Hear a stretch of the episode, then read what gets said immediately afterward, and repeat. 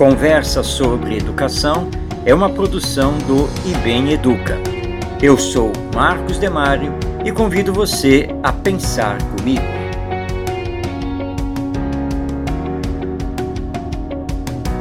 É possível conciliar o currículo escolar com os fatos da vida cotidiana? Essa foi a pergunta a mim dirigida por um professor da educação básica, para a qual respondi com outra pergunta: E por que não seria possível? O esperançoso e poético educador Rubem Alves contava a rica e estimuladora aula, entre aspas, a partir de um copo descartável tão comum no nosso cotidiano. Para que serve? De que é feito? De onde vem sua matéria-prima? Qual é a indústria que o processa e como faz esse processamento? Como deve ser descartado? Qual é a sua influência no sistema ecológico planetário? Ele deve ser substituído por copos feitos de materiais mais ecológicos?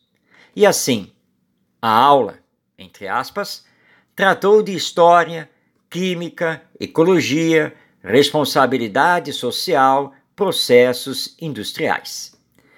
Lembro de um professor de literatura que levou música para a turma de jovens estudantes do ensino médio, deleitando-se em ouvi-las. O que a música tem a ver com a literatura e a língua portuguesa? Tudo as músicas são compostas de melodia e letra. Já paramos para analisar as letras das músicas e verificar que são poemas musicados? Qual o significado do que estamos cantarolando? Qual é a estrutura de construção das frases? Outro professor colocou os alunos em círculo e estampou uma página de jornal com reportagens sobre meninos e meninas envolvidos com o tráfico de drogas, convidando-os a mergulhar no conteúdo e trazer os variados aspectos sociológicos e antropológicos daquela realidade. A vida enriquecendo a sala de aula e trazendo diversos conteúdos curriculares para discussão. O revolucionário educador José Pacheco famoso pela Escola Portuguesa da Ponte, costuma olhar para seus alunos e perguntar: O que vocês querem aprender?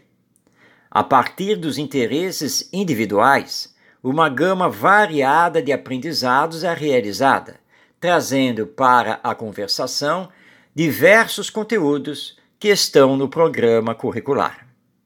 E o escritor, professor e dramaturgo Ariano Suassuna, com, as, com suas aulas diferentes, apelando para a construção de imagens, para a criatividade, fazendo pensar e tornando os conteúdos curriculares agradáveis e plenamente afinados com a vida?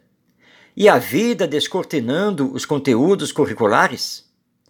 Por fim, minha lembrança vai até a professora Lucy, que no ensino fundamental viu que seus alunos adoravam música e fazer das carteiras verdadeiros instrumentos musicais.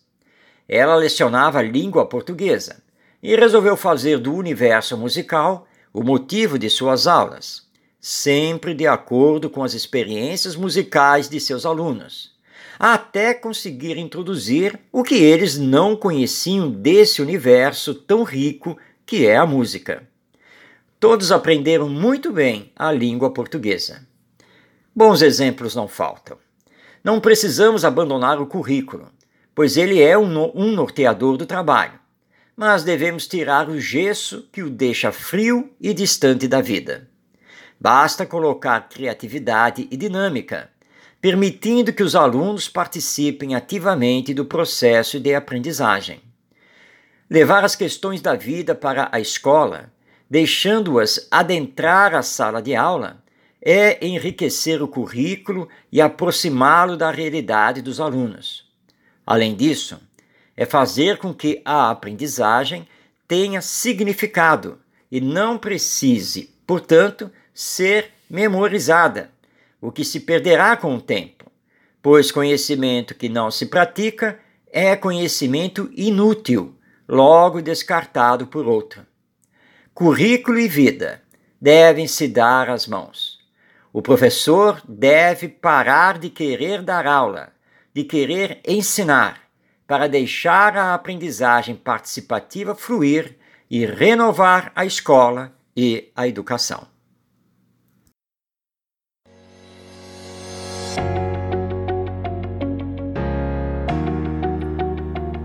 Este é o podcast Conversa sobre Educação, disponível no site do IBEM Educa. Eu sou Marcos Demário e até nossa próxima conversa.